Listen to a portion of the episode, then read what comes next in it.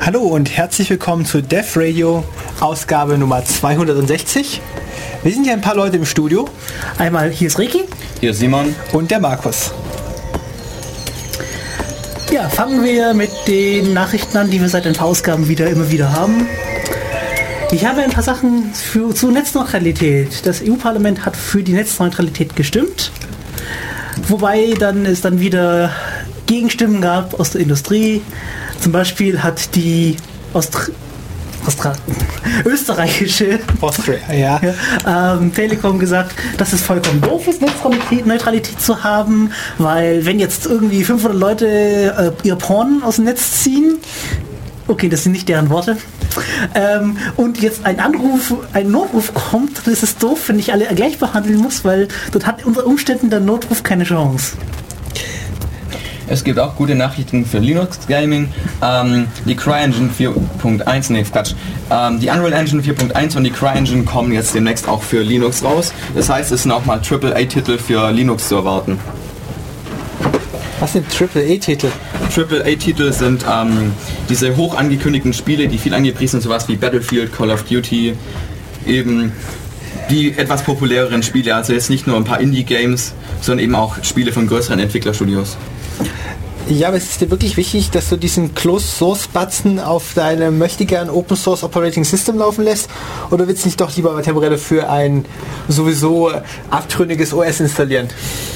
Das Problem ist bei mir der Festplattenplatz. Es ist nur eine 128 GB SSD und vielleicht ist die Performance auch größer. Ich meine, ähm, was, ich glaube bei ähm, Valve-Spielen war es so, dass sie auf Linux eine deutlich höhere Framerate hatten als auf Windows, weil die selber noch am Treiber mitentwickelt haben. Und das wäre vielleicht auch zu erwarten für die zukünftigen Spiele, dass sich dadurch die OpenGL-Treiber verbessern. Ja, dann habe ich noch äh, weitere Sachen. Das kam gestern noch. Die USA finden, dass es nicht cool ist äh, und ein Handelshemmnis wäre, wenn wir unsere Telefonate EU-intern routen würden und nicht über die USA. Äh, kannst du noch eine Quelle angeben, wer exakt das rausgeblasen hat? Ähm, das hat Moment, ich habe es auf Hefes Blog gelesen, der wiederum den Reuters.com zitiert hat.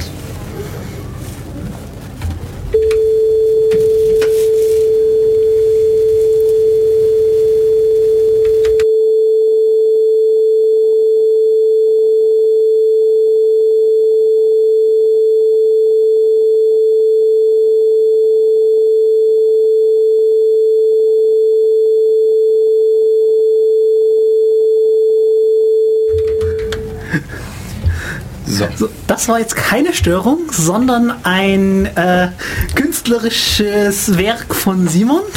Yep, das war ein 440 Hertz ähm, Sinuston. Das heißt, ich habe hier jetzt mal eine kleine Schöpfung vollbracht, nämlich ein kleines Musikstück. Es ist zwar ein bisschen eintönig, aber immerhin ist es eine urheberrechtliche Schöpfung. Ähm, und ich veröffentliche die jetzt unter der Beware License. Natürlich unter der Vorausgabe, dass keiner vorher dieses äh, Stück geschöpft hat und du jetzt einen Marken- oder sonstigen Bruch begangen hast. Ja. das Die- war auch eine akustische Schöpfung. Das war eher so die Bierflasche. du hattest ja von Bierware geredet. Lass uns mal schauen, welche Gesetze eigentlich in diesen ganzen Urheberrechts-Lizenztopf-Krams einzahlen. Äh, guter Einstieg bietet der Wikipedia-Artikel für geistiges Eigentum. Der unterscheidet nämlich äh, Schutzrechte, Urheberrechte, Patente. Patente sollten theoretisch so gebaut sein, dass man aus der Patentbeschreibung das Ding nachbauen kann. Und eines Tages, wenn der Patentschutz abgelaufen ist, ist diese Erfindung halt allgemein gut. Gebrauchsmuster. Dann gibt es Sortenschutz für Pflanzen und Pflanzenzüchtungen. Das Halbleiterschutzgesetz, äh, so wie ich das jetzt zwischen Tür und Angel aufgeschnappt habe, ist wohl das Platinenlayout von komplizierten Strukturen schützenswert genug.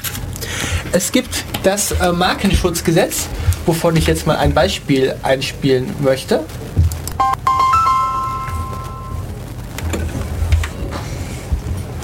Es können auch Herkunftsbezeichnungen geschützt werden, zum Beispiel Nürnberger Lebkuchen oder Scotch Whisky.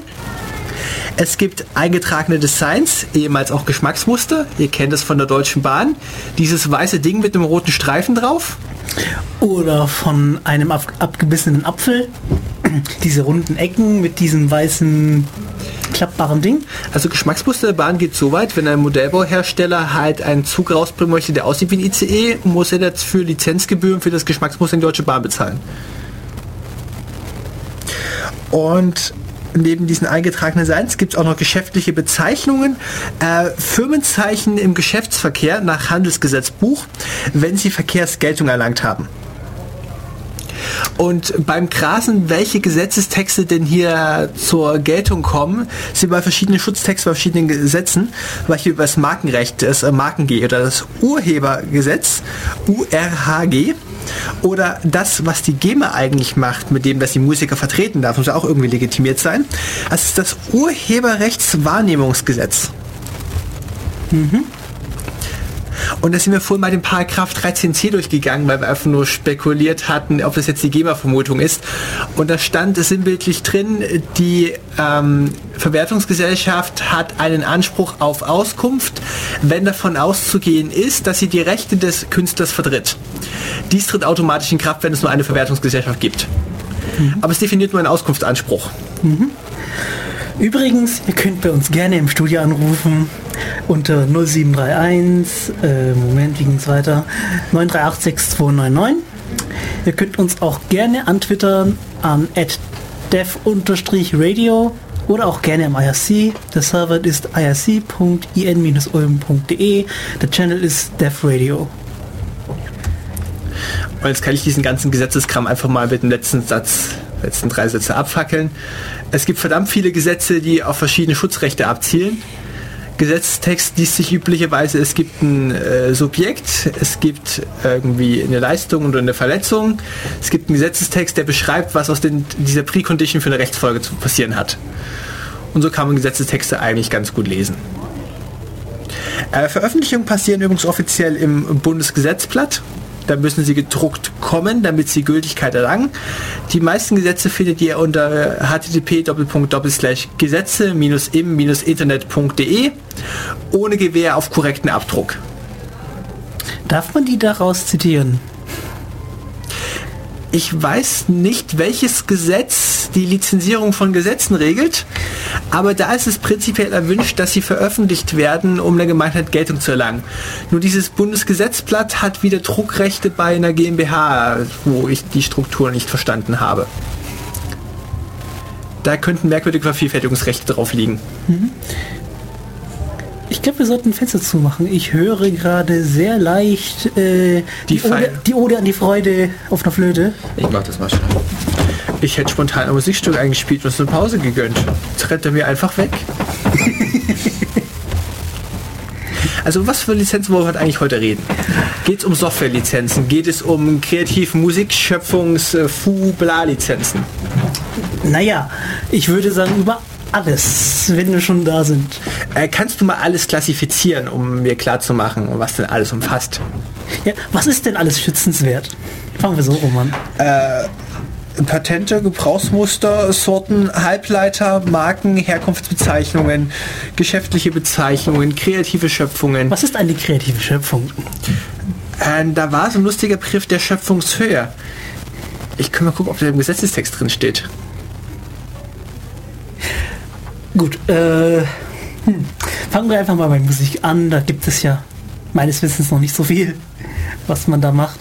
Außer es an eine Verwertungsgesellschaft zu verkaufen, die da ständig versucht, Geld einzutreiben. Oder es irgendwie unter eine es versucht Creative Commons zu Lizenz sie, zu versucht, legen, oder? Sie versucht, deine Rechte durchzusetzen, also im schlimmsten Fall die Verbreitung des Werkes zu unterbinden. Verwaltungsgesellschaften nehmen Rechte wahr, was in erster Linie heißt Geld antreiben, aber in nebenläufiger Linie auch Sachen zu verbieten. Das ist doof. Ähm, wir können uns mal Felix Argumentation anhören. Also Felix hat mal so gesagt, in der Precondition, dass du so gut bist wie ein Anwalt, machst du mit der Verwertungsgesellschaft einen guten Vertrag und wirst nicht übers Ohr gehauen und kriegst du anständig Geld raus und musst keinen Finger krumm machen. Okay. War aber die Precondition, du musst ungefähr leistungsstark sein wie ein Anwalt, um mit der Verwertungsgesellschaft einen sinnvollen Vertrag zu schließen. Das heißt, ähm, der Künstler selber meistens nicht. Es ist ja das Problem, dass sich die meisten Leute, die irgendwas schöpfen, die ein Bild zeichnen, die irgendwie mal auf ihrer Klampfe rumdudeln und das nebenbei aufnehmen und ins Internet blasen, keinen Hinweis geben, was passieren soll. Die haben sich nicht Gedanken gemacht, was dann juristisch alles da losgetreten wird. Zum Beispiel, wenn jemand dieses Stück in irgendeinem Fernsehwerbespot verwenden möchte.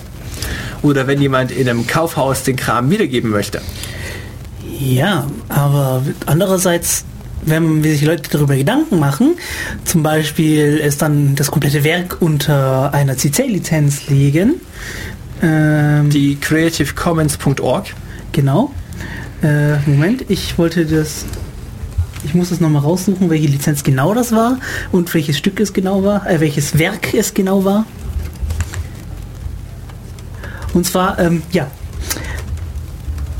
Ähm, es war. Es gibt, mir ging es hier zum Beispiel, dass ich das Beispiel nehme, ähm, das Sita Sings the Blues von Nina Paley. Sie hat es ursprünglich unter der Creative Commons Attribution Share Alike Li- License ähm, gestellt. CC ähm, SA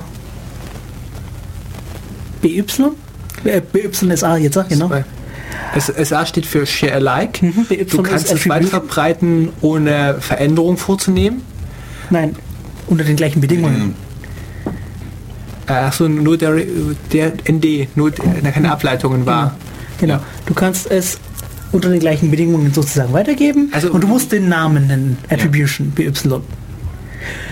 Ja, da viele Unternehmen sie dann genervt haben mit E-Mails, mit können wir das da und da verwenden und die Antwort, ihre Antwort dann war, äh, ihr habt die Rechte doch schon, äh, hat sie dann irgendwann beschlossen, sie setzt das jetzt unter CC0. Das ist Public Domain. Das Public Domain ist ein interessanter Punkt, nämlich in Deutschland ist es so, wenn du etwas schöpfst, bist du per Definition Urheber und du kannst dieses Urheberrecht auch nicht abtreten, das wirst du nicht wieder los. Du kannst die Rechte daran verkaufen, dass jemand den Kram vervielfältigen darf, weiterverkaufen, abwandeln, aber das, alles, was Urheberrecht ist, hältst du immer. Das ist in den USA anders geregelt, das sind diese Rechte auch erbbar und verkaufbar. Gut, dafür braucht man eben die Creative Commons Zero, dass man sagt, ihr dürft mit dem Ding tun, was immer ihr wollt, ihr müsst meinen Namen nicht angeben, ihr dürft es abwandeln. Also im Endeffekt Public Domain nur mit fester Lizenz. Was ist denn eigentlich Public Domain? Public Domain heißt ähm, der Öffentlichkeit überlassen, das heißt, ähm, jeder kann damit im Endeffekt tun, was er will.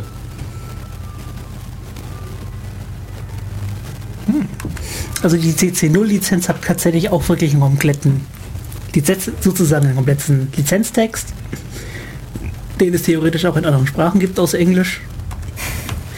Interessanterweise gibt es die CC0 nur in einer Version, nämlich der Version 1.0. Ich habe mir nicht mehr im Kopf, welches Urteil das gewesen ist. Es gab mal wieder einen Streit darüber, wann denn eine Benutzung bitteschön kommerziell ist. Ja, ich habe das, das auch mitgekriegt und wollte mich dann da mal bei der Creative Commons informieren darüber und bin auf folgenden Satz gestoßen. Es zählt in unseren Dingen erst als kommerziell, wenn der Hauptnutzen der Benutzung kommerziell ist. Im Zweifel fragen Sie aber bitte den Lizenzinhaber. Konkreter Fall war gewesen, einer der öffentlich-rechtlichen Rundfunksender hatte auf seiner Webseite eine Sendung zum Nachhören, hat dazu einen Begleittext veröffentlicht und ein Bild, das den Inhalt illustrieren sollte. Dieses Bild kam unter Creative Commons äh, Non-Commercial. Die Lizenzinhalte wie Namenssendung haben sie eingehalten, sind dann aber vom Urheber oder besser dessen rechtlichen Vertreter, einem Anwalt, verklagt worden auf kommerzielle Nutzung. Und ich erinnere mich nicht mehr, was bei diesem Urteil rausgekommen ist.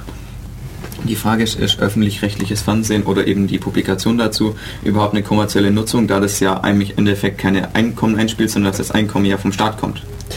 Äh, wir machen mit der Radio auch kein Einkommen, aber wir machen das regelmäßig alle zwei Wochen.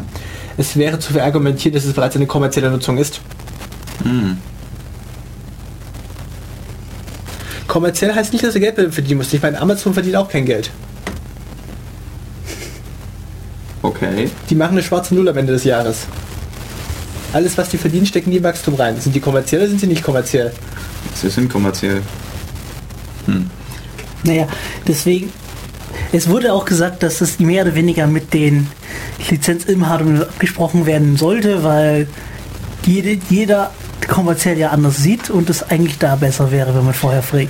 Ich meine, die Idee von der Verwertungsgesellschaft ist ja eigentlich in diesen ganzen Lizenzkladderadatsch mit, ich habe keine Ahnung, darf ich das jetzt, äh, gehe ich halt zur Verwertungsgesellschaft, sagen wir mal einen GEMA oder sagen wir einer äh, VG Wort Oder der ähm, RIAA, und die haben dann, ich kann mich dann darauf verlassen, dass die meisten Künstler, die ich haben möchte, vertreten sein können und kann deren Werke lizenzieren.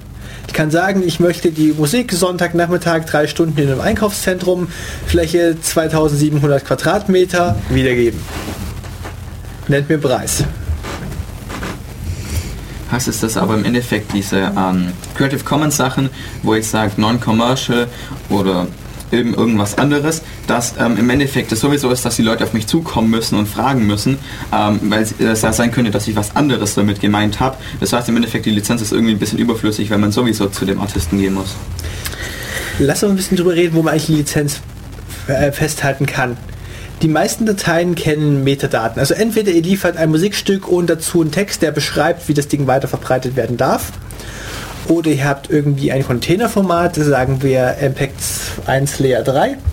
Ja, bitte, ja. Und darin ist vermerkt in einem Comment übrigens, der Urheber heißt und das Stück dürfte weiterverbreiten unter diesen Bedingungen. Und bei Nachfragen habt ihr hier eine E-Mail-Adresse, die hoffentlich noch gültig ist in den 20 Jahren, in denen das Ding mal in die Hände fällt. naja, generell lebt ja fast alles unendlich lang. Ja, aber was machst du eigentlich mit Sachen, wenn du den Urheber nicht mehr erreichst oder einfach nicht weißt, wer es ist? Oder generell, wenn auch keine Lizenz angegeben ist oder irgendeine Kontaktform.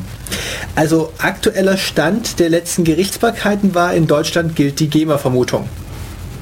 Es ist davon auszugehen, dass ein Stück von der GEMA vertreten wird, es sei denn, es ist bewiesenermaßen anders. Vollkommenes, äh, ich erwähne das Wort lieber nicht.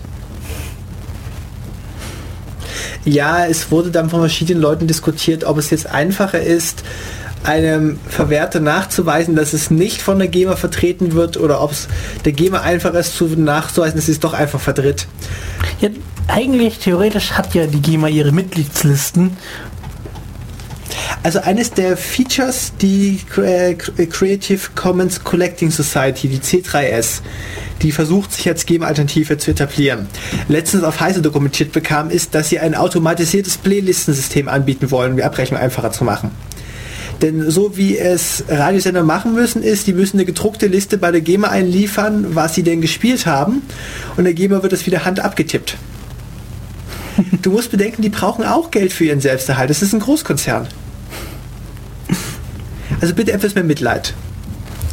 Kann ich mit denen nicht haben, wenn sie für irgendwelche Künstler, die ausdrücklich nicht in dieser Verwaltungsgesellschaft sind, Geld kassieren und die danach einfach sauer sind, weil die GEMA denen Geld für die Geld abkassiert hat die keinen einzigen Pfennig, äh, Cent gesehen haben.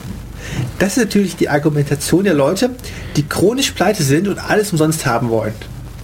Das ist der kaputte Kern unserer Gesellschaft. Sarkasmus Ende. Also ich weiß nicht, wieso das ist. Also ich, ich drücke lieber dem Künstler direkt das Geld in die Hand, wenn er Geld haben will, beziehungsweise ich spende es dem einfach. Ich meine, die meisten Künstler, die ja freie Musik haben, haben auch einen Flatter.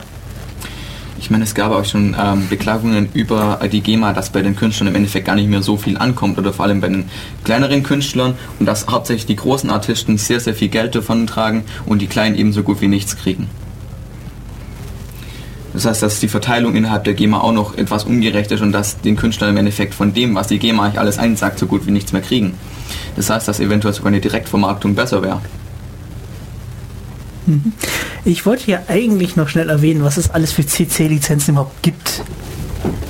Also da gibt es halt die Lizenz, mit der man alles tun darf. Das ist die CC0 in der Version 1.0. Da ist halt mehr oder weniger festgeschrieben, du darfst wirklich alles machen. Leider gibt es den Text nur auf Englisch und Niederländisch. Dann habe ich gefunden die CCBY, das ist die Attribution-Lizenz. Du kannst damit machen, was du willst, solange du den Künstler nennst. Weiter geht's mit der BYSA, Attribution Share Alike. Du darfst es unter den gleichen Bedingungen weiter vertreiben, äh, fair, ja, vertreiben, verbreiten. Dann gibt es die CC Attribution No Derivatives, BYND. Du darfst es nicht verändern. Wobei sich dann wieder die Frage stellt, wenn ich jetzt hier irgendwie im Radio das Spiel, das, das Stück zum Beispiel, das unter dieser Lizenz steht, gab es mal welche, hatten zu älteren Zeiten, wo noch Leute Musik gespielt haben. Ähm, dann die Frage, darf ich das Lied ein- und ausfaden? Ist das nicht schon eine unzulässige Veränderung des Stücks? Also und was ist, und einfach stellt mich mir die Frage, was passiert, wenn jetzt plötzlich ich das Ding streame und die Verbindung abkappt und äh, ich lagge und so? Also Faden ist der Prozess, wenn ich den Lautstärkeregler langsam hochziehe und das Stück von leise nach äh, voller Lautstärke eingespielt wird. Genau. Oder was ist, wenn ich das, ähm, das Soundformat konvertiere, also von MP3 in irgendeine andere Kodierung? Dabei verändere ich im Endeffekt das Stück ja auch. Ich äh, würde es bestimmt schwer, den richtigen Gesetzestext zu zitieren, aber ich bin eigentlich der Meinung, der Inhalt ist geschützt und nicht die Art, wie, wie, wie es verpackt ist.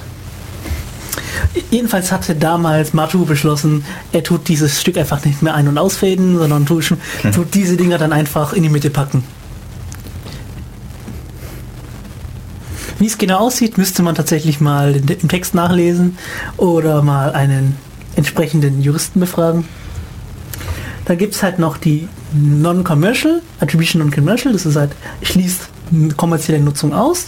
Was kommerzielle Nutzung ist, haben wir ja schon diskutiert. Dann kann man die Non-Commercial noch kombinieren mit Share-alike bzw. mit No Derivatives. Die CC-Lizenzen sind mittlerweile alle in Version 4.0. Und was, was sich von der hat sich denn geändert zu den Vorgängerversionen? Dass sie gerne dass sie gerne ihre Gesetzestexte so haben wollen, dass es überall gültig ist, beziehungsweise dass man es auch so übersetzen kann, dass wirklich exakt die CC-Lizenz exakt immer die gleiche ist. Bei der 3.0 gab es halt Probleme, dass halt eben CC-Lizenzen irgendwie versucht wurden zu portieren auf bestimmte gesetzliche Regelungen, die es weltweit irgendwie gab, weil rechtlich ist es ja nicht einheitlich. Ich hab mir, wir haben ja verschiedene Regelungen hier in hier und in Übersee. Ja, als praktisches Beispiel, wenn ein Künstler in, sagen wir, Südamerika ein Stück veröffentlicht, das nationale Gesetze anpasst, das korrekt auszuzeichnen, was gilt denn für mich in Deutschland? Dann haben sie gesehen, das ist nicht so toll und haben beschlossen, sie, so, sie arbeiten jetzt doch mit ein paar Juristen weltweit zusammen und versuchen den Text so hinzubiegen, dass es überall passt und nur noch übersetzt werden muss. Ich würde sagen, wir spielen mal ein bisschen Musik. Mhm. Ja. Música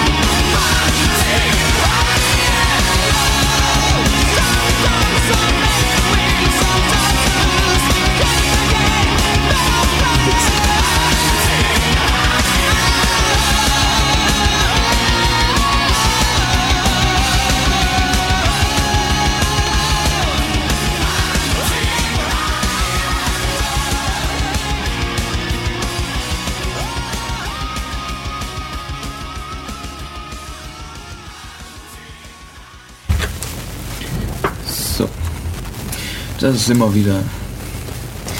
Ähm, wir hätten es ja gerade von der GEMA. Und es gibt ja in Deutschland eine Pauschalabgabe auf alles Mögliche, also auf Datenträger, auf Scanner, auf ähm, Alle was haben wir noch? Träger, die in der Lage sind, potenziell urheberrechtlich geschütztes Material zu duplizieren. Also Speicherdatenträger, Vervielfältigungsgeräte, Scanner, Digitalkameras müssten auch schon da sein. Digitalkameras sind dabei. Äh, Druck, auf Drucker wollten sie, glaube ich, die auch drauf haben. Ist, glaube ich. Hm.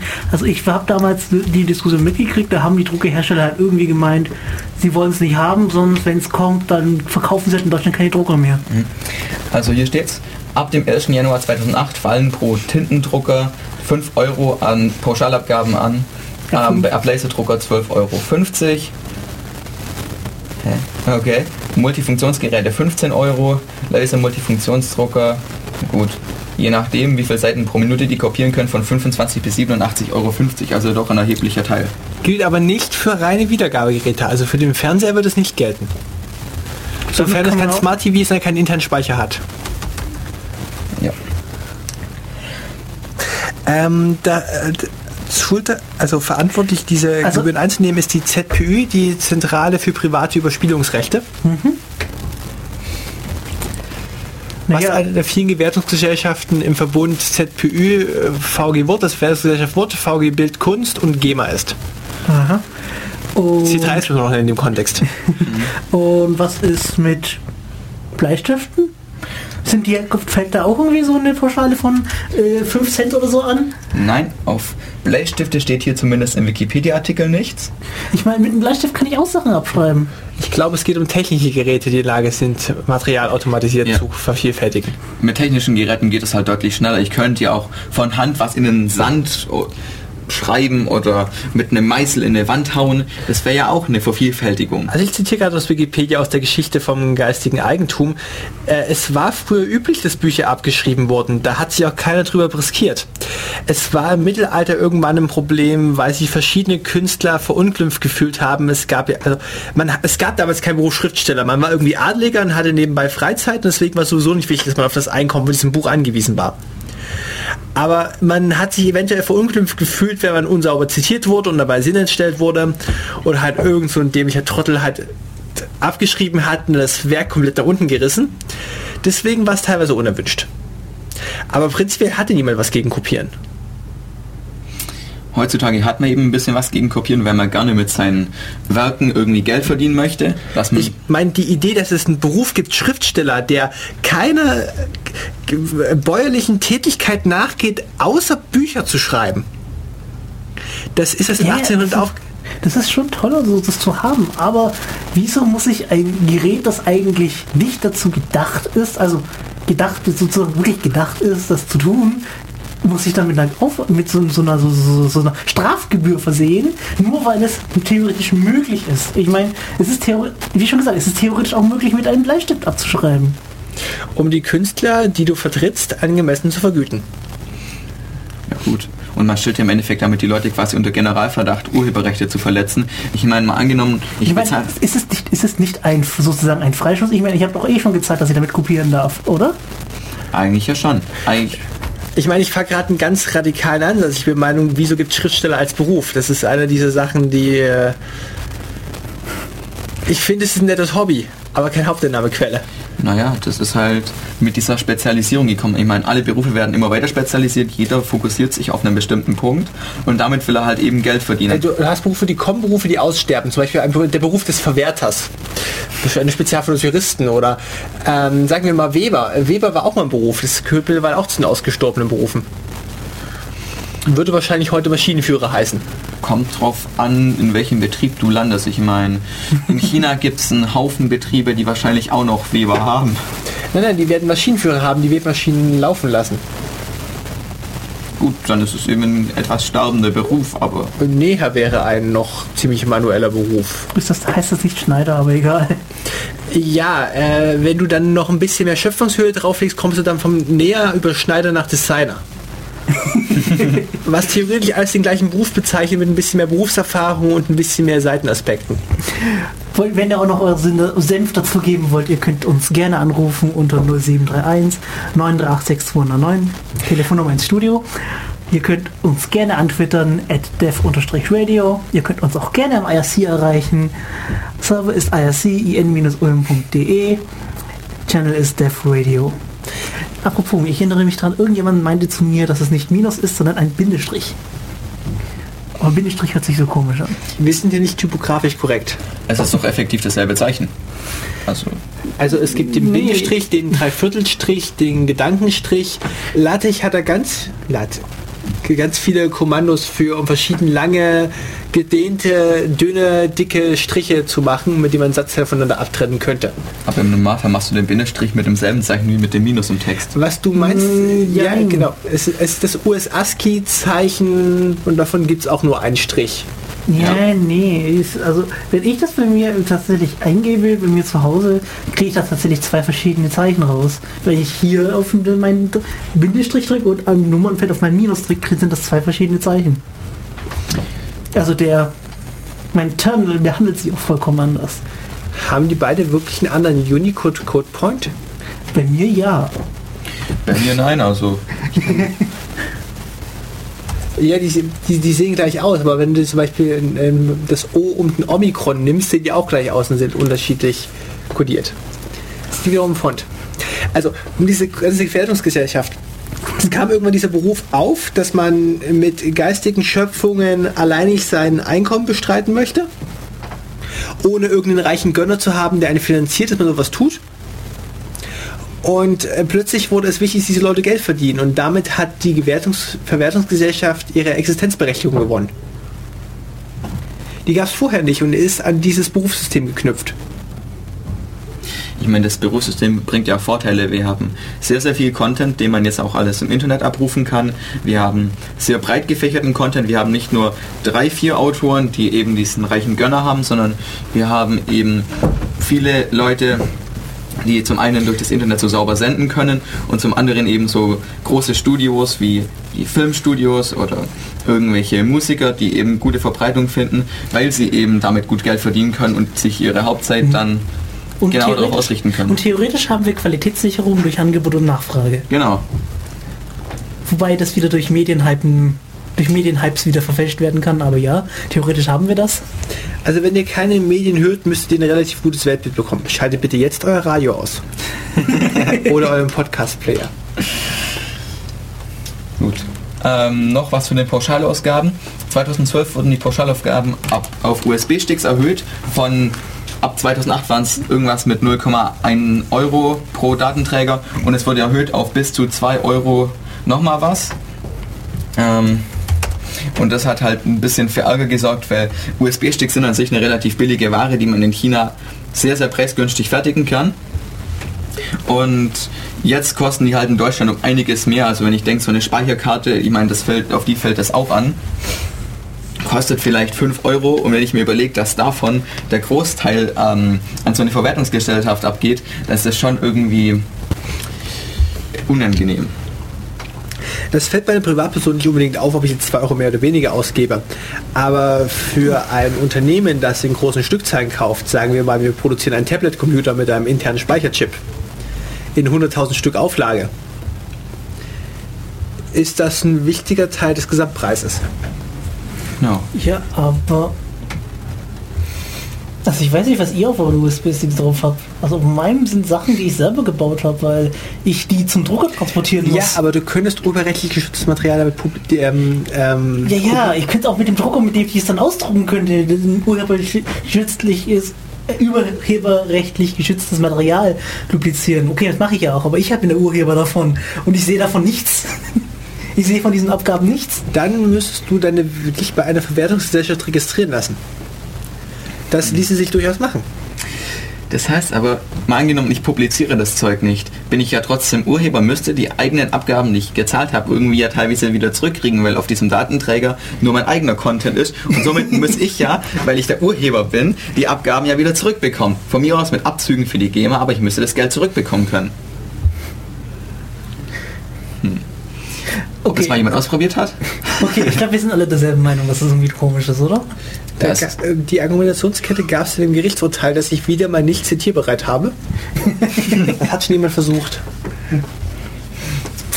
Gut. Es gibt viel zu viele Sachen, die Leute schon mal versucht haben. Ähm, wo wir schon mal dabei waren mit dem Leben von Lizenzgeldern und von urheberrechtlichen Werken, ähm, Softwarelizenzen. Ähm, die sind ja auch dafür gedacht, ähm, dass man durch das Entwickeln von Software Geld verdienen kann. Das heißt, ich schreibe die Software und packe die unter eine gewisse Lizenz und verlange für eine Lizenz, das heißt die Berechtigung, diese Software zu benutzen, ein gewisses Maß an Geld. Das können wir mal kurz geschichtlich erklären. Also früher war es so, ich habe eine Maschine gebaut, habe die Maschine verkauft und habe eventuell mehrere Maschinen verkauft. Deswegen war es durch einige Gesetze relativ klar geregelt, wer diese Maschine nachbauen darf und weiterverkaufen. So bauen kann sie jeder, wenn es haben möchte, für den Eigengebrauch. Weiterverkaufen wird durch Patente geregelt, durch Urheberrechte, bla blub. Und äh, plötzlich kam zu diese spezielle Richtung Maschinenbau etwas wie Software. Und es war einfach kein Problem, denn Software kam auf Lochkarten, wurde nur von einer kleinen Elite benutzt, die sowieso das Zeug speziell für eine Hardware-Plattform entworfen hat. Und damals ging man zu seinen Kollegen an den Schreibtisch und fragte ihn, ob man sich sein Programm ausleihen dürfte.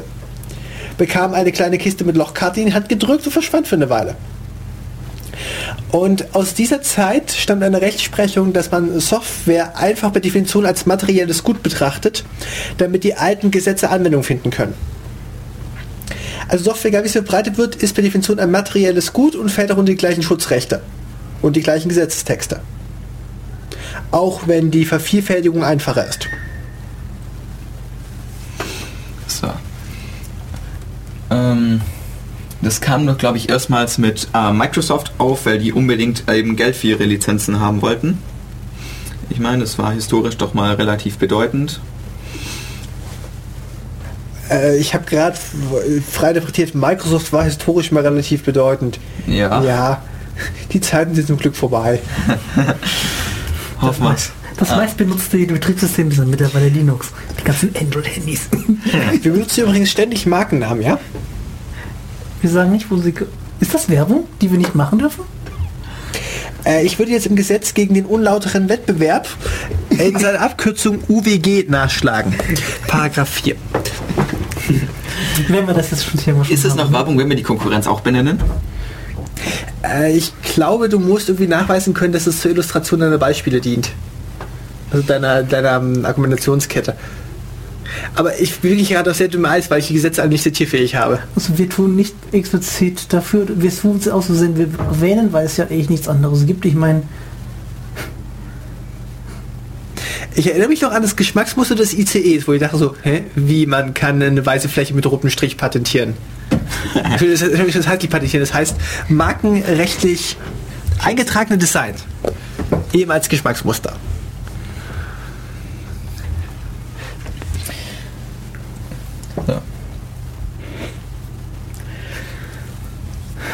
Okay, ähm, kommen wir weiter mit der nächsten Lizenz, die wir ja erwähnen wollten. Das wäre wohl die GNU. Wie ging es weiter? GPL. Public License? Ja.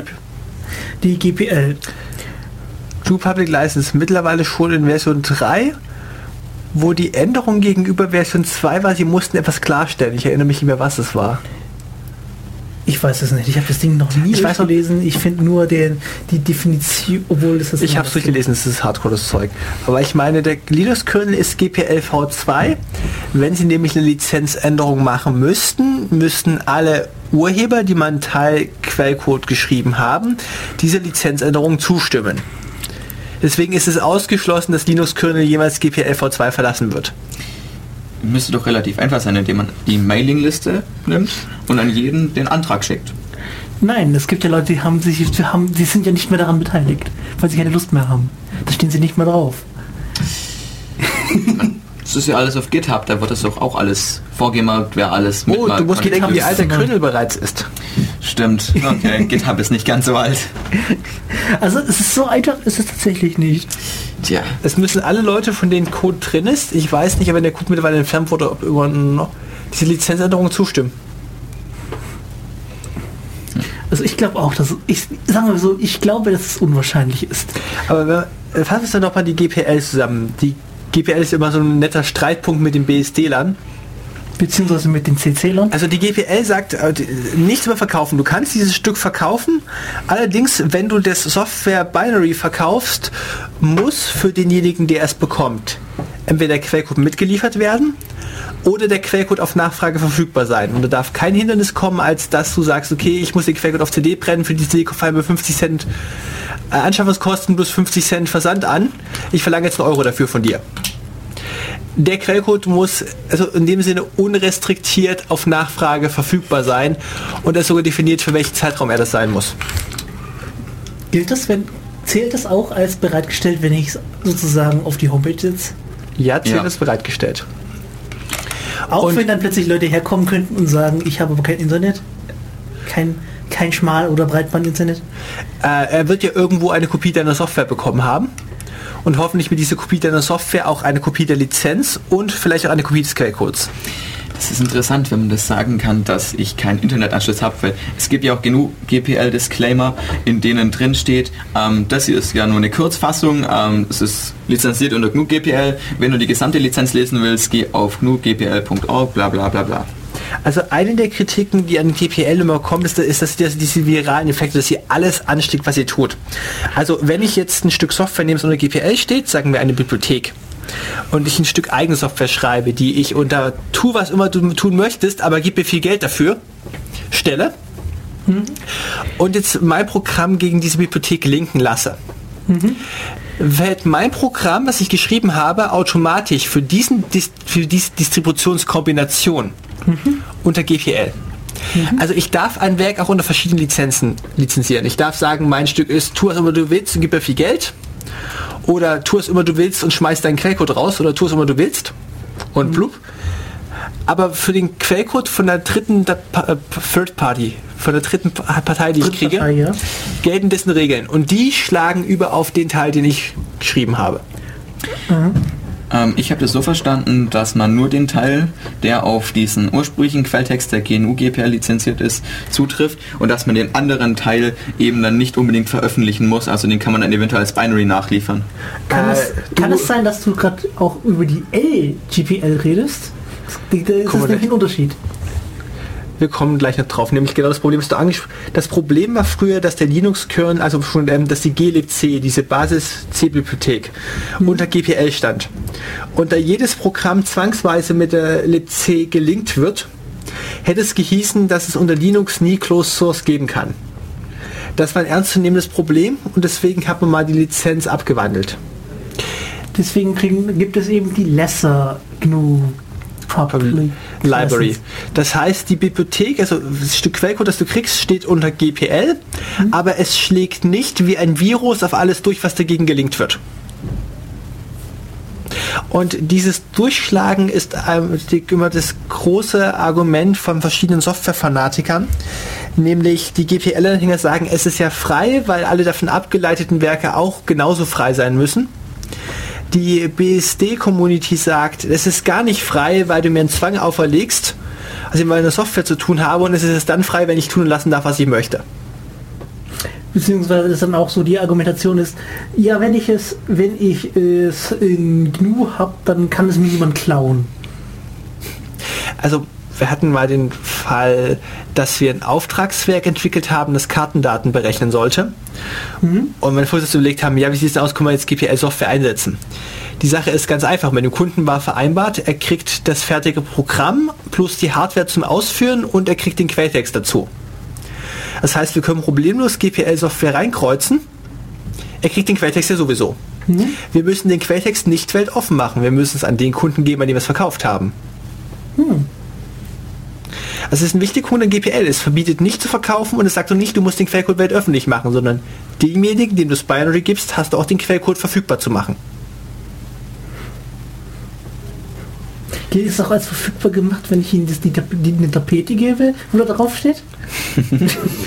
Ja klar. Ich habe Ähm, grad- ich habe gerade irgendwie so dieses Dings mit, wir, wir machen Sachen auf Tapete. Ich meine, wir haben ja mittlerweile schon drüber hinausgedacht und gesagt, der Quellcode allein reicht nicht. Wir haben ja mittlerweile Hardware, die so hässlich verboten ist, dass du irgendeine gewisse Toolchain brauchst, eine Sammlung von Programmen, um den Quellcode zum Laufen zu kriegen. Ich meine, das ist der ganze Grund dieser Open Hardware Community, äh, wo es- ich überlege gerade, wie es zustande gekommen ist. Es ist auf den, es ist auf den Routern passiert, dass was Cisco gesagt hat, ja, von mir, das könnt ihr haben, hier habt ihr euren Tricks Quellcode, aber wie unser Router gebaut ist, dass dieser Quellcode drauf läuft, das sagen wir euch nicht. Wo dann die Forderung kam, kann nicht mal jemand ein Programm schreiben, dem man einen Quellcode füttert und es synthetisiert eine passende Hardware dazu?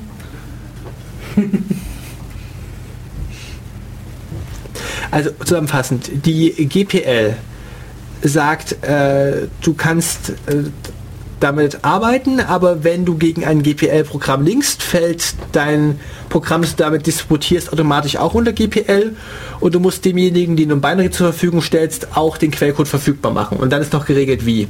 Das heißt, partielles GPL geht in dem Fall nicht, sondern es muss ein LGPL sein. LGPL kann partielles GPL. Mhm.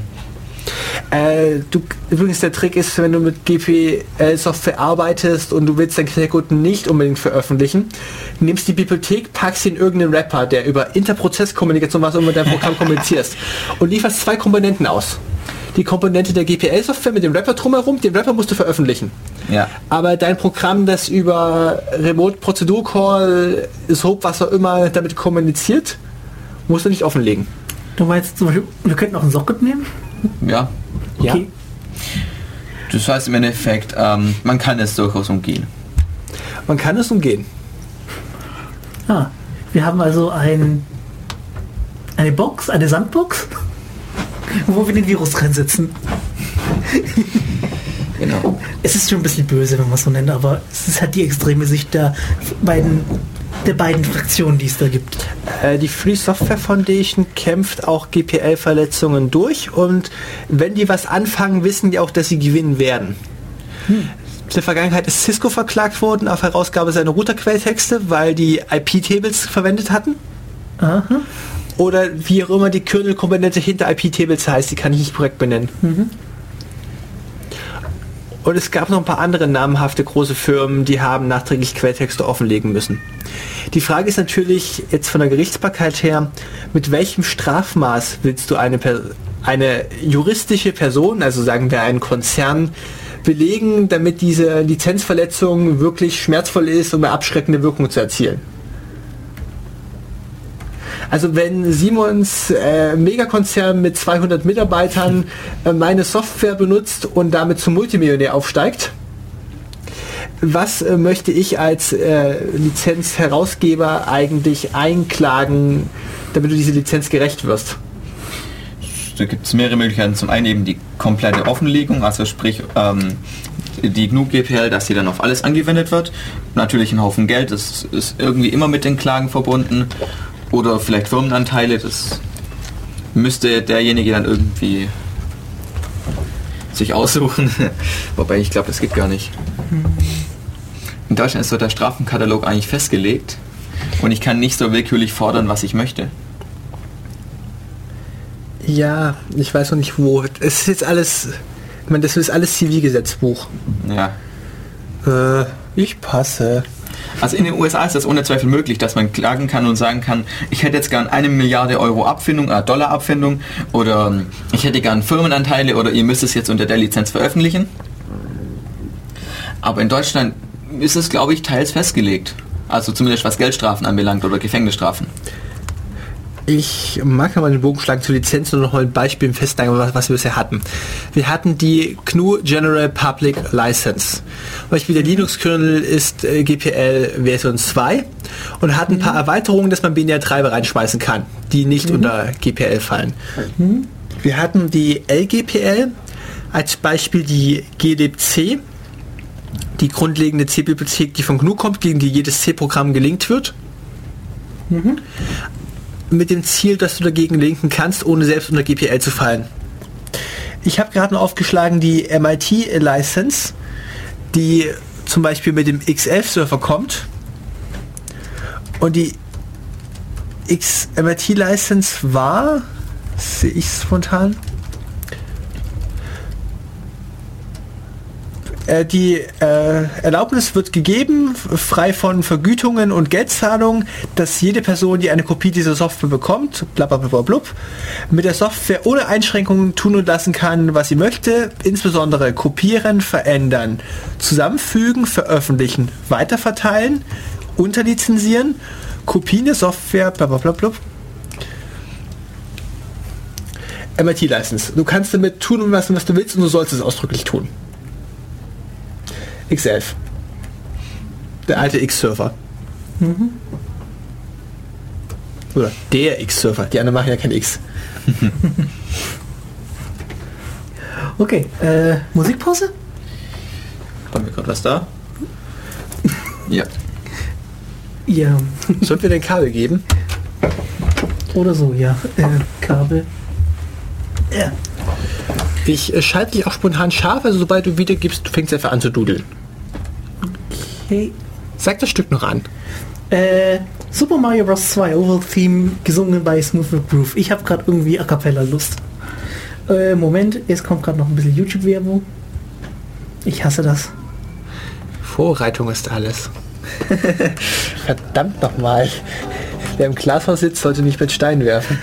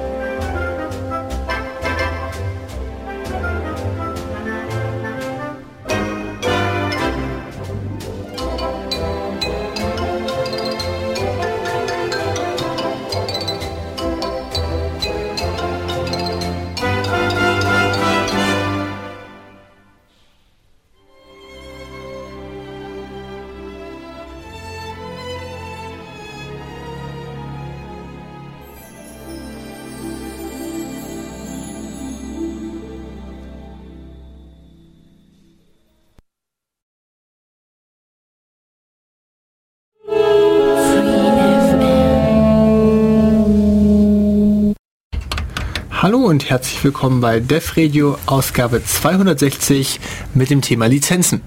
Ihr könnt uns gerne im Studio anrufen. Nicht, dass das jetzt wieder passieren würde, aber hey. äh, 0731 938 6299. Oder ihr könnt uns erreichen auf Twitter at dev-radio. Den Unterstrich bitte nicht vergessen. Äh, der Dev Radio ohne Unterstrich ist irgendwas in den USA. Das andere ist natürlich, wenn ihr uns gerade als Post Podcast hört, radio at ulm.ccc.de. Stimmt, das könnte man noch erwähnen, stimmt. Die meisten werden es als Podcast hören. Also entweder ihr schreibt uns das Gästebuch, da stolpern wir alle paar Wochen mal wieder drüber. Oder ihr schreibt uns eine Mail, dann landet es direkt bei uns im Postfach. Oder wenn ihr uns gerade live zuhört, wir sind auch im IRC erreichbar. Server ist in-ulm.de. Das IRC vorne dran, nicht bitte nicht vergessen. Und der Channel ist Dev Radio. Und ich mag eigentlich fortsetzen mit GPL, weil mir noch zwei Geschichten dazu eingefallen sind. Das eine ist ja, dass Fefe immer drauf rumhakt, kann man nicht mal die Software so stricken, dass bitte draufsteht für alle außer für Militärs. Da habe ich mal angefangen zu recherchieren, was eigentlich Richard Stallman zum Thema Militär sagte. Richard Stallman sagte, äh, das ist freie Software und das sollte auch für Militär gelten. Und ihr werdet euch bestimmt mal einen Teil wünschen, wo das Militär von irgendeinem südamerikanischen kleinen Staat, das sagen wir mal der US US-Rüstungsindustrie weit unterlegen ist, mit der Software wenigstens versucht, auf Gleichstand zu ziehen. Also Richard Stallman sagt ausdrücklich auf eine war eine Nachfrage im Publikum auf irgendeine Konferenz, ja, militärischer Nutzen erachtet er für sinnvoll. Mit dem Gedankengang, dass äh, Militärs, die sowieso äh, massentödliche Waffen herstellen können, sowieso über ganz eigene Software verfügen. Ähm, Michael hat früher mal erzählt, es, gibt hat, es gab irgendwie eine Software, die eine ganz spezi spezielle Lizenz hatte. Da stand drin, do not do evil things. Und dann hat dem Besitzer dieser Software sozusagen jemand angeschrieben, eine Firma, die ich jetzt nicht nennen will. Also eigentlich wird die eigentlich gar nicht mit bösen Dingen äh, in Verbindung gebracht, aber hey, sie haben angeschrieben, sie können nicht garantieren, dass sie keine bösen Sachen tun werden. Es gibt auch die Die Antwort vom Entwickler war mehr oder weniger, you have my permission to do evil. Ah, was ist denn, wenn ich ein Telefonkonferenzsystem schreibe äh, auf Basis dieser Software Do Not Do Evil Things? Dann ist der erst mit dem Weiterverkauf entschieden, wofür das Ding mal benutzt werden könnte. Vielleicht musst du den Dings ja mit drin halten. Mit musst du es ja mit reinbehalten, wenn du garantieren sollst, dass du nicht böse Sachen damit tust. Also wir stellen gerade fest, so eine Lizenz zu schreiben ist nicht einfach. Das ist nicht bei dem Glas Bier am Abend gemacht. Sondern man braucht dazu tatsächlich einen Rechtsanwalt. Das Problem ist, man muss es so sauber formulieren, dass es tatsächlich rechtskräftig ist und dass man da keinen Strick draus drehen kann. Äh, Nochmal zurück kurz ähm, zu dem Do Not Evil Things. Es gibt eine Software-Lizenz, die heißt Hessler ähm, und in der ist klar festgeschrieben, dass man mit ähm, Dingen, die unter dieser Lizenz veröffentlicht sind, keine Menschenrechte verletzen darf. Ja, das ist was Äh, ähnliches, ja. Die Menschenrechte nach welcher Charta? Äh, das ist bestimmt in der Lizenz festgelegt, also hier steht es zumindest nicht. Also ich meine, drin. es ist das Recht eines Jöden, so blöd zu bleiben, wie er bleiben möchte. Ich glaube, darüber hinaus kriegst du nichts garantiert. Ja. Entschuldigung, ich sollte den Sarkasmus ankündigen. Wir sind ja nicht im Radio.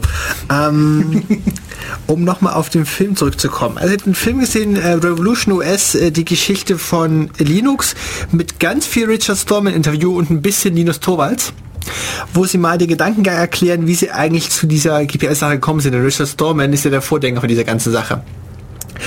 Der hat angefangen als Computerspezialist am MIT und dort war es üblich, dass Maschinen ziemlich teuer waren und die teilst du dir mit mehreren Leuten und wenn du coole Sachen machen möchtest, nimmst du halt dir Zeit auf dieser Maschine. Und irgendwann mal fing sie an mit Benutzeraccounts und Passwords und plötzlich konntest du die Maschine nicht mehr frei benutzen, also nicht so wie vorher. Also hat Storman eben mal die Passwörter von den ganzen Leuten gehackt und gemeint, hey, ich habe gesehen, du hast bla bla als dein Passwort. Warum nimmst du nicht einfach Enter und machst das Ganze nicht gleich sinnig und sinnvoll? Der ist halt der Meinung, dass äh, Maschinen von mehreren Leuten genutzt werden sollten und in ihrer Benutzung auch nicht eingeschränkt sein sollen. Und aus diesem Mindset heraus ist dann irgendwann die GPL entstanden. Die ja durch ihre Virusaktivität exklusiv, exklusiv versucht verhinder, zu verhindern, dass noch ein Klustus überleben könnte.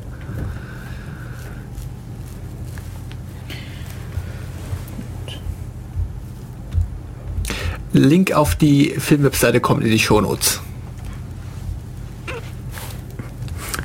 Wenn du sie auch in das Arbeitswerkzeug reinpostest, gerne. ähm, ja. Was haben wir noch für andere Lizenzen? Äh, ja, die so, so, so, so, so, so, Randliz so Lizenzen, die am Rande so auftauchen, weil das früher mal so toll war, das zu haben. Oder vielleicht immer noch toll ist, das zu haben.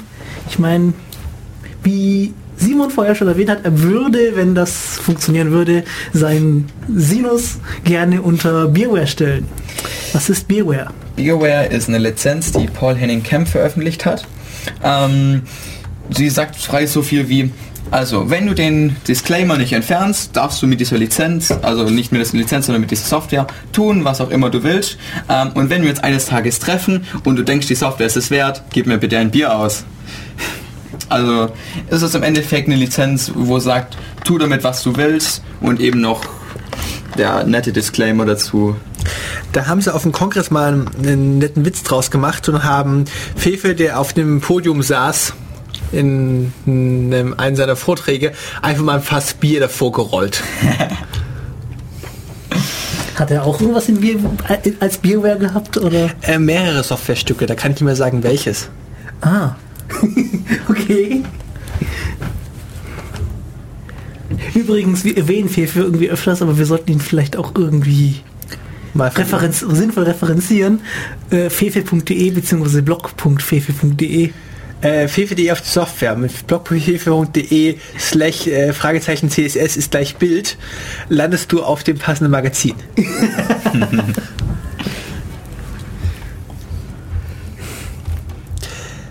Äh, selbst heißt mit bürgerlichen Namen Felix von Leitner, verdient sein Geld mit Computersicherheit und Sachen äh, zerlegen oder weniger nett gesagt Reverse Engineeren.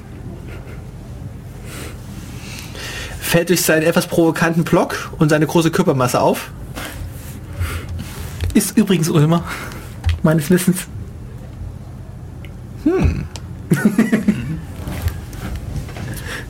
also, ich erhebe keine Garantie auf Korrektheit, aber das ist so das, was ich mal gehört habe. Ob man den hier in die Sendung kriegen könnte? Der wohnt hier nicht mehr. Oh. Ich wohne in Berlin, aber man könnte ihn doch mal einladen. Aber wenn wir einladen, die können wir auch so viele andere CCCler einladen. Die weigern sich doch immer. Man, wir sind auch CCC Radio, wir können ja auch über die Umstrukturierung des CCC reden. Oder über den Status unseres äh, Keine Panik. Ja. Also als nebenbei der CCC hat eine Dachorganisation der CCC Deutschland, der verwaltet wird von Berlin. Und dann gibt es die mehreren Lokalableger, zum Beispiel ist Ulm eine davon, oder Karlsruhe wäre eine, Berlin wäre eine, Hamburg wäre eine. Und mittlerweile ist Hamburg bereits so groß geworden, dass sie gefragt haben, ob sie Leute einstellen können zur Mitgliederverwaltung. Und mit diesen ungleich großen Ortsverbänden äh, macht die Struktur keinen Sinn mehr. Warten wir ab, wo wir in zwei Jahren stehen. Okay. Das war die Pause für euch zum Überbrücken, um die nächste Lizenz rauszusuchen. Ich hoffe, ihr habt die sinnvoll genutzt. Ja. Ähm, Haben wir das? Also, du hast ähm, die Postkartenlizenz. Hm? Ja, habe ich erwähnt. Genau, das ist so eine ähnliche Lizenz wie Beware. Es funktioniert nur anders. Das ist meines Wissens Mailware. Die Lizenz sagt mehr oder weniger aus, wenn dir die Software gefällt, schreibst du dem Entwickler eine Postkarte. Damit er sieht, wem es alles gefällt. So Facebook nur in manuell. Wer weiß, vielleicht gibt es mittlerweile auch schon. Die Facebook-Like-Lizenz. Du musst, um diese Software zu benutzen, mir ein Like auf Facebook geben. Ja, das gibt sowieso schon. Ich meine, es gibt irgendwelche, irgendwelche komischen Seiten, die dir die erste Software zum Freigabe, äh, zum Download freigeben, wenn- indem du auf das Like klickst. Ich habe mal die Demon Tools Sache. von Daniel Julius Bernstein installiert und überlegt gerade, in welcher Lizenz die standen. Auf alle Fälle war da ein Skript beigelegt, wenn du es fertig kompiliert hast, äh, das Skript starten und es schickt dem Autor eine Mail, dass du es korrekt installiert hast. Ich meine, äh, das ist ja bei Open Source immer das Problem, wenn du mal Statistiken wissen möchtest, wie viele Leute nutzen das. Du kriegst nirgendwo eine Nutzerzahl her. Ja, sowas brauchen. Ich meine, Ich meine, bei Microsoft ist es ganz einfach. Die Anzahl verwendeter Microsoft-Software liegt Faktor 5 über den gekauften Produkten. Ist gut, es gibt halt die Möglichkeit, ähm, die Download-Statistiken auszuwerten, aber das spiegelt natürlich nicht hundertprozentig die ähm, Nutzungszahlen wieder, weil man das Zeug natürlich wenn man auch die richtig Statistiken verteilen kann. richtig baut, ja, Die vielleicht. Download-Statistik unseres Radios haben wir ein paar Mal falsch berechnet. Ja, wir hatten einmal alle Anfragen genommen und Wir hatten mal die Google-Bots drin. Ja, stimmt, die, die Bots und die ganzen Crawler und sind dann irgendwie plötzlich auf 2000 oder 20.000 gelandet. Dann gibt es auch noch so Sachen wie, ich habe den Download schon mal angefangen, ich möchte ihn jetzt fortsetzen. So HTTP 202, Continuous Download. Ja, oder mit äh, Download Manager, wenn man es schneller haben will und so. Und nachdem wir alles mal rausgefiltert hatten, waren die Zahlen noch sehr ernüchternd. Also wir haben noch nichts im vierstelligen Bereich. Oh doch, äh, die Sendung über Sex ging im vierstelligen Bereich. Lass mich kurz gucken. Ich, natürlich musst du es marketingmäßig richtig ausschöpfen. Während du schaust, hoffe ich, dass wir noch ein bisschen Stoff haben oder Musik. Ähm, Stoff. Ähm, ja genau. Die WTFPL. Die... Toll. Der Link ist kaputt. Ähm, die What the Fuck Public License. Äh, do What the Fuck You Want Public License. Ähm, Piep und Piep. Ähm, irgendwann nach die darf ich reinschneiden. hier Fuck sagen? ja, Äh, möchte mal jemand die Lizenz vorstellen, unter Windows veröffentlicht wird? Euler. Also Microsoft Windows 7, sagen wir, Service Pack Boah. 1. Dann, dann bräuchten wir den Experten, der das Ding tatsächlich durchgelesen hat. In sinnvoll. Äh, gelesen schon, habe ich es verstanden. Äh, ähm, der, der das auch verstanden hat. Es ist halt so, es ist ewig lange, Microsoft schließt sämtliche Haftung aus, du ähm, hast äh, du kaufst nicht Software, sondern du erwirbst ein Nutzungsrecht daran. das den Microsoft jederzeit wieder entziehen kann. Stand meines Wissens mal so drinne. Ähm, Sie dürfen ja, glaube ich, ohne, ohne Nachfragen irgendwie hin, raus, irgendwas ausspionieren, bestimmte Sachen. ja, Ja, aber dürfen glauben, äh, die härteste Interpretation, die ich davon bekommen habe, ist, die Lizenz ist so hart, wenn du das, die Software auf deinem PC installierst, ist die Hardware nicht mehr unter deiner Kontrolle, weil offiziell heißt Microsoft takes over. Aber das sind diese unjuristisch korrekten Interpretationen von Haftungsausschlusstexten. Ähm, Was mir diesen ganzen Lizenzen nämlich immer stört, ist dieses Rechtsblabla. Die Software wird angeboten, wie sie ist, ohne Garantie auf Vollständigkeit und ohne Garantie dafür, dass sie geeignet ist für das, was du tust. Und jeder Schaden, den du damit verursachst, ist in deinem eigenen Hoheitsgebiet. Ja gut, aber das muss eben sein, vor allem jetzt für Open Source Geschichten, weil jeder Entwickler, der jetzt mal frei irgendwas entwickelt und ins Netz stellt, will nicht dafür zur Haftung gezogen werden, dass wenn irgendjemand in der Industrie denkt, ach tolles Tool, ich baue das mal ein und dann crasht eine ganze Industrieanlage und wird jetzt auf Schadensersatz verklagt. Ich meine, das will niemand. Und ohne den Haftungsausschluss wäre eben die Software nicht so vielfältig, weil dann jeder eben diese Hemmschwelle hätte, die Software muss hundertprozentig funktionieren, sonst kann das sein, dass man mich eben auf extrem hohe Summen verklagt. Das ist immer der Clinch Privatperson gegen Industrie. Von welchen Voraussetzungen gehe ich aus? Ich finde, diese ganzen Lizenzen sind ja eigentlich viel zu lang und hindern eigentlich Leute dran, was zu benutzen. Der Grund, ja, deswegen gibt es ja von, von der CC-Lizenz drei Sachen. der Grund, warum sich GPL und äh, BSD-Lizenz so gut halten, sind, man kennt sie halt und weiß ja, worauf man sich einlässt. Und ja, aber bei der zumindest CC-Lizenz gibt es einen sinnvollen Erklärungstext. Ja, und es gibt auch so viele andere sinnvolle Lizenzen, wo die meisten darauf denken, oh, Lizenz habe ich keinen Bock zu lesen. Scheiß drauf, nehme andere Software. Nur weil man das schon immer so gemacht hat, ist das kein Grund. Das ist eigentlich mehr- mehr oder weniger ein Grund, es zu ändern. Ähm, Nochmal zurück zu der Do What the, äh, Do What the Fuck You Want to Public License. Ähm, es steht im Endeffekt das drin, was ich gerade gesagt habe. Man darf mit der Lizenz oder der Datei, die so lizenziert ist, tun, was immer man will.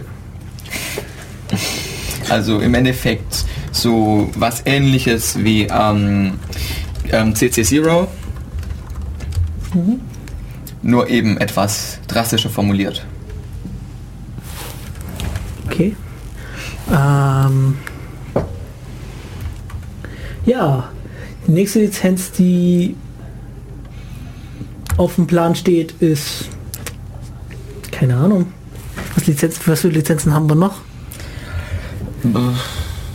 Tesla hatten wir. Die GNU Free Documentation License.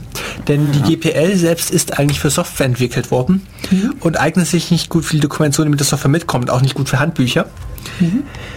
Deswegen gibt es die weniger bekannte GNU Free Documentation License, die einfach ein Copyleft vorsieht und dem Leser das Recht gibt, das Ding zu kopieren, weiter zu verbreiten und zu manipulieren.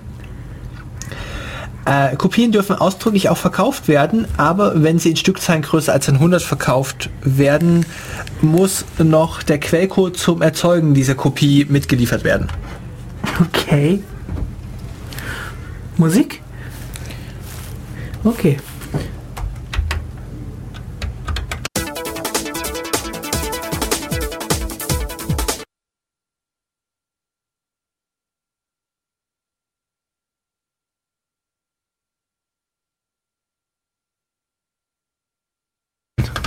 Oh nein, das Internet. Die das Internet is for ist. Music. Die Internet is for... F5. Technische Probleme bei der Musikwiedergabe. Wenn das Ja. Kabel, wir spielen Sinus. Hier, wir müssen jetzt Okay, irgendwie diese Pause überbrücken.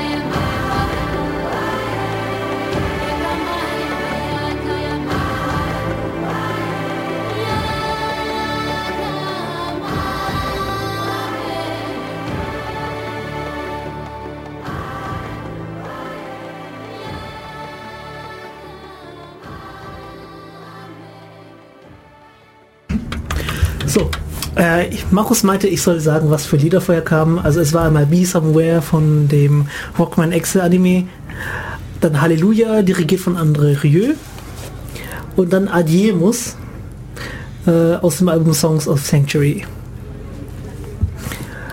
Und um jetzt langsam den Bogen zu den Lizenzen zu bekommen, haben wir natürlich in der Pause nicht nur Musik gehört, sondern auch weiter recherchiert.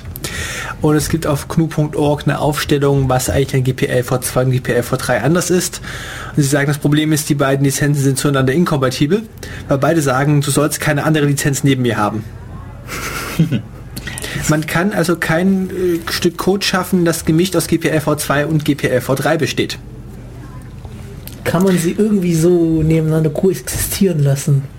Wir hatten ja vorhin gesagt, wie du mit GPL-Software umgehen musst, wenn du keinen Bock auf GPL hast. Dass du sie ziemlich stark abschotten musst. Musst du jetzt zwei Rapper schreiben?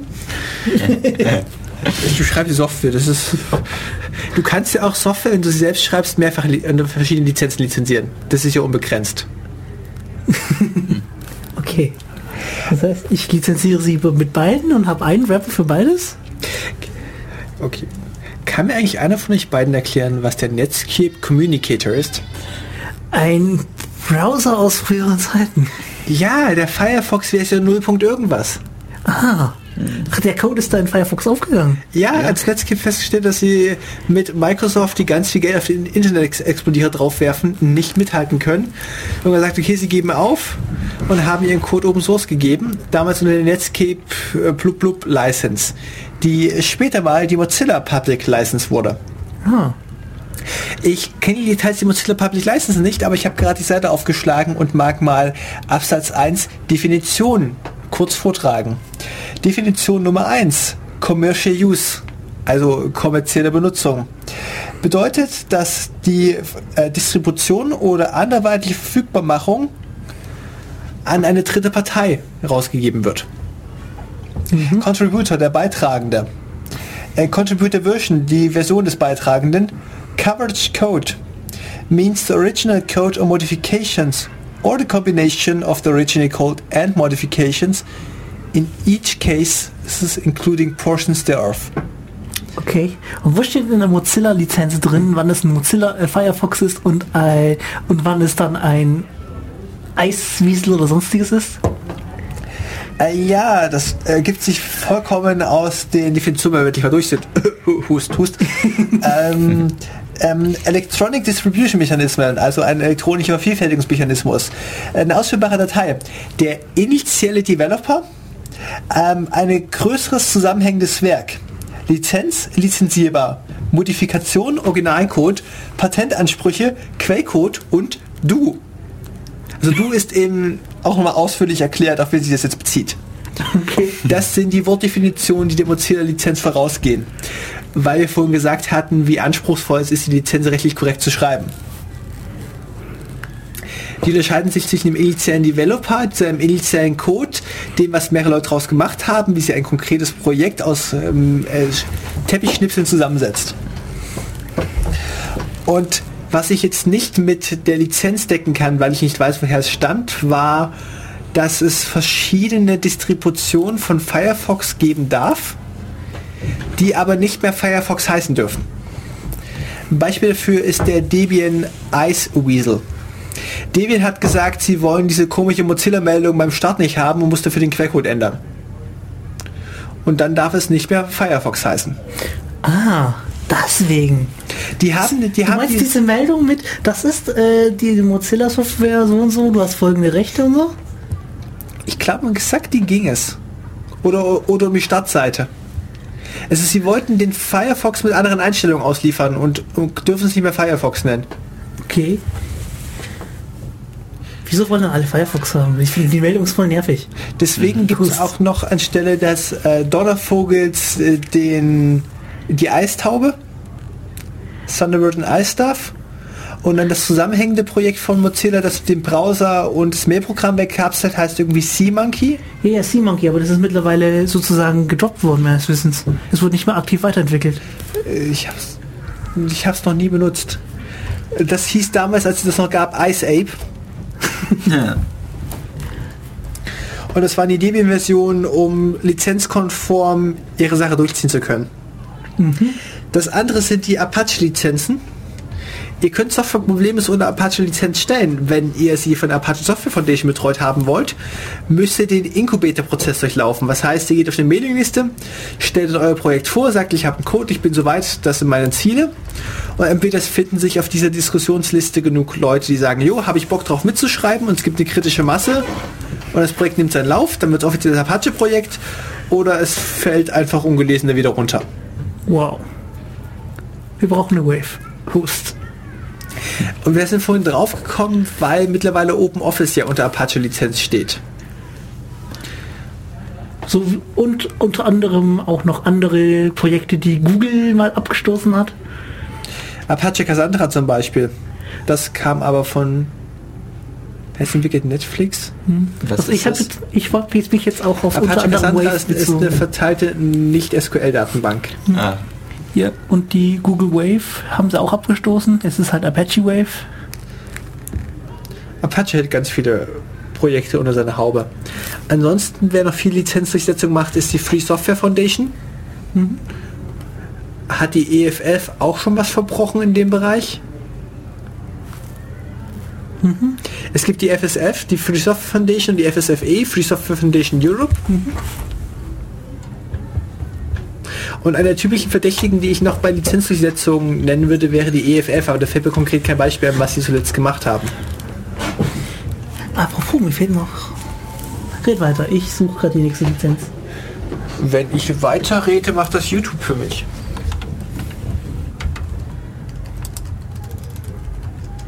Santiano gained a day. Away, Santiano. Ah, Santiano gained a day. All on the plains of Mexico. Mexico, oh, Mexico. Away, Santiano. Ah, Mexico is a place I know. All on the plains of Mexico. Nassau girls ain't got no comb. Away, Santiano. They combs their hair with a kipper backbone. All on the plains of Mexico. Mexico, Mexico, away, Santiano. Mexico is a place I know. All on the plains of Mexico. And me yellow skin gals I do adore. Away, Santiano. With her shining eyes and her coal black hair. All on the plains of Mexico. Mexico, oh, Mexico, away, Santiano. Ah, Mexico is a place I know. All on the plains of Mexico. Why do them yellow gals love me so? Away, Santiano. Because I don't tell them all I know. All on the plains of Mexico. Mexico, Mexico, away, Santiano. Ah, Mexico is a place I know. All on the plains of Mexico. I was young and in my prime. Away, Santiano. I knocked those scouse girls two at a time. All on the plains of Mexico. Mexico, oh, Mexico, away, Santiano. Ah, Mexico is a place I know. All on the plains of Mexico. Skipper likes whiskey, the maid likes rum. Away, Santiano. The crew likes both, but we can't get none. All on the plains of Mexico. Mexico, Mexico, away, Santiano. Ah, Mexico is a place I know. All on the plains of Mexico. Times is hard and the wages low. Away, Santiano. It's time for us to roll the plains of Mexico. Mexico, oh, Mexico, away, Santiano. Ah, Mexico is a place I know. All on the plains of Mexico. Santiano gained a day. Away, Santiano. Ah, Santiano gained a day. All on the plains of Mexico. Mexico, oh, Mexico, away, Santiano.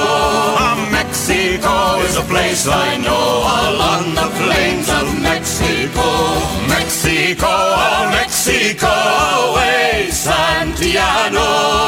Mexico is a place I know. All on the plains of Mexico.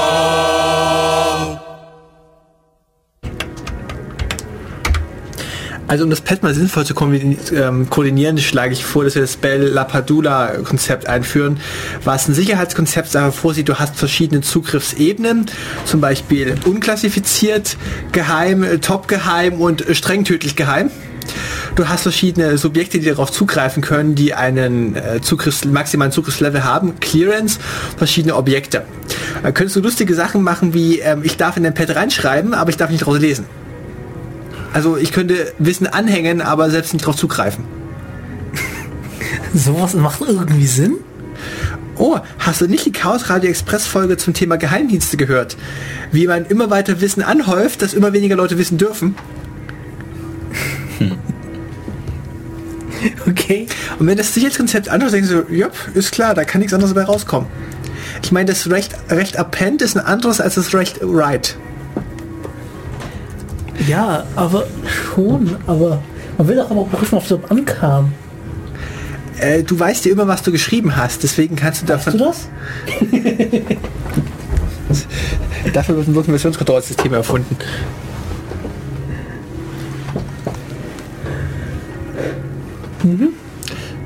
Ein Teil von dem, was wir heute besprochen haben, werdet ihr nachher in den Shownotes wiederfinden, die wir hier mühsam zusammenkleckern während der Sendung. Und wir haben hier jetzt noch eine Weile von meinem Werk, dem Sinus. Ja, viel Spaß.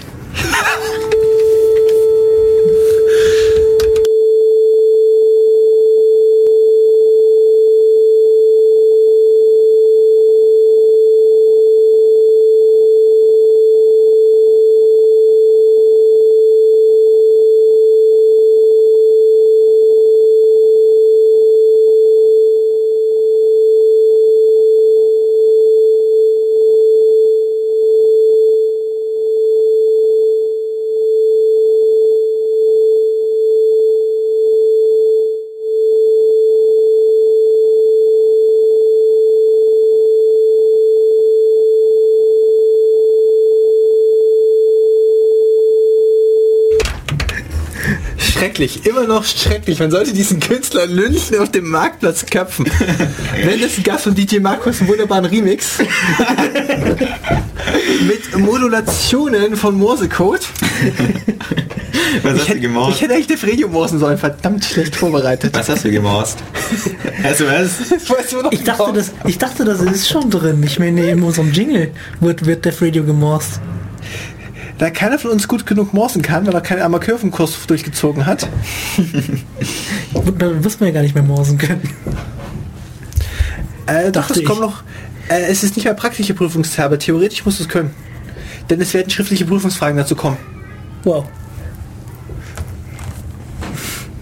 Wir können ja schnell den Jingle einspielen und überprüfen, ob wirklich Def Radio gemorst wird. Also konkret war das jetzt eine Amplitudenmodulation. Frequenz war ja konstant. Ja. Ich meine, es gibt noch weitere Einschränkungen in der Musik. Während das jetzt frequenzkonstante Musik ist, könnte man auch 8-Bit-Musik machen oder man könnte ähm, äh, die 12-Ton-Technik einsetzen. Ja, ist nicht dran, wie die Epoche hieß, die das benutzt hat. 12 Ton Musik? Ja. Das war irgendwas Neueres. Hat nämlich sehr. Expressionismus. Ich hoffe, einer von euch beiden sagt noch was zum Thema Lizenzen. Also ich bin mir nicht sicher, ob man das jetzt gerade im Radio gehört hat, aber das hört sich ziemlich nach so einem Jingle an. Ja. Ich glaube, wir haben. Ich glaube, unser Jingle Aber- enthält tatsächlich ein, Mo ein Def Radio Morse. Ich meine, du musst mit maximal 90 Zeichen pro Minute senden können. Und das waren jetzt arg zu viele pro Sekunde. Ich meine, das ist ja Dev Radio.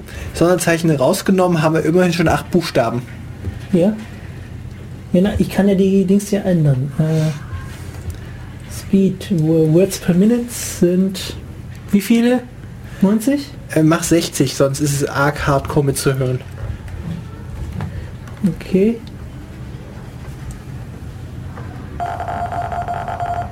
Das war nicht das, was ich haben wollte. Das klingt gerade wie jemand, der versucht mit dem Sox zum ersten Mal Musik zu synthetisieren, also Sox Sound Exchange, das Schweizer Taschenmesser für nicht für nicht interaktive Audiobearbeitung. Ich hab. Ah, Und ich schlage jetzt einfach mal die nächste für Audiobearbeitung vor. Wo wir dann mal über so Sachen reden wie. ich habe keine Ahnung, wie ich dieses Ding bediene, aber ja. Was ist denn dieses Ding? Ich meine, es sieht ja keiner. Äh, Deswegen. Es ist ein Morse Code Translator von auf einer irgendeiner Sa- beliebigen Seite, die ich mit meiner Suchmaschine meines Fair- oder Misstrauens äh, gefunden habe. Also in meiner persönlichen zur erledigen Liste steht ja, dass mir das Telefon mit dem Vibrationsalarm vormorst, wer gerade anruft. Oder wenn die SMS reinkommt und ich gerade in irgendeiner Besprechung sitze, ich in meine Hosentasche spüre, was gerade der Text für diese SMS ist. Also habe ich meine ersten zaghaften Versuche mit Debus gemacht, mit dem ich ansprechen kann, Vibrationsalarm. In der Zeit musst du anfahren, solange Plateauphase, solange ausfahren, solange Nachpause und dann Wiederholungsanzahl. Versucht dem unterschiedliche Buchstaben anzubringen. Also ich kriege eines das kurze Vibrieren und eines das langes Vibrieren hin. Aber wenn ich dem eine ganze Folge gebe von kurz, kurz, lange, lange, lang, kurz, kurz, kurz, dann verbrennt der Debus zu viel Rechenzeit und er vibriert einfach dauerhaft, bis entweder der Debus genug Rechenzeit hat, das Signal abzubrechen, was nach ein bis zwei Minuten passiert. Es sollte theoretisch schon was geben. Ich meine, ich habe auch schon gesehen, wie ein Blinder ein Smartphone bedient. Und bei dem ging das, hat das relativ gut geklappt. Es muss da schon was geben, was ähnliches. Ich glaube nämlich, dass das ein Morse-Code war, was ich gehört habe, aber hey. Irgendwas mit Vibrationsfeedback halt. Akustik geht auch, Stromstöße sind auch immer schön. Das hat ja ein Freund von mir an dem Windows Phone. Also nicht, dass es als Eingabegerät gedacht ist, sondern der hat einfach einen Stromschlag am Schalter gekriegt. Wie weit, wie weit sind wir von den neuralen Interfaces entfernt? Ich glaube nicht mehr so weit. Da gab es mal einen Vortrag auf TED.com, ähm, dass man gar nicht mehr so weit weg ist, dass es nur noch an der Auflösung von unserer Technik hängt, da, ähm, irgendwas genau zu identifizieren. Ich kann es leider nicht mehr so gut wiedergeben. Also, wenn es interessiert, auf TED.com findet man dazu einen guten Vortrag. Was findet man eigentlich heute nicht auf TED.com? Okay, äh, Musik?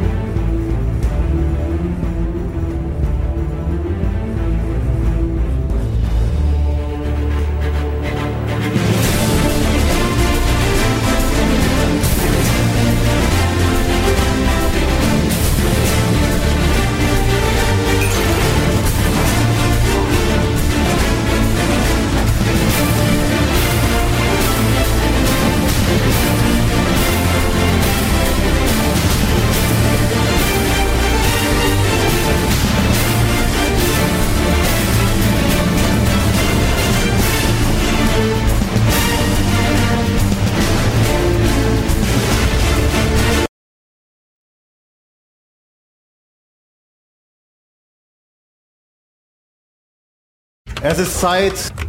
Also wir haben uns jetzt entschieden, noch das optionale Abmoderieren in die Möglichkeit aufzunehmen, es auch auszuführen, um euch noch final ein Stück von Eure Mütter anzubieten. Also, am Mikrofon war Regi. Simon, Und Markus. Wir sehen uns hoffentlich in zwei Wochen. Und denkt ans Chaos-Seminar am 14.04. Domme redet zum Thema subjektive Zeitreise durch die Geschichte der Webentwicklung. Also mit welchen Werkzeugen hat man Webseiten gebaut? Oder die ganzen anderen Krams, die da rumhüpft.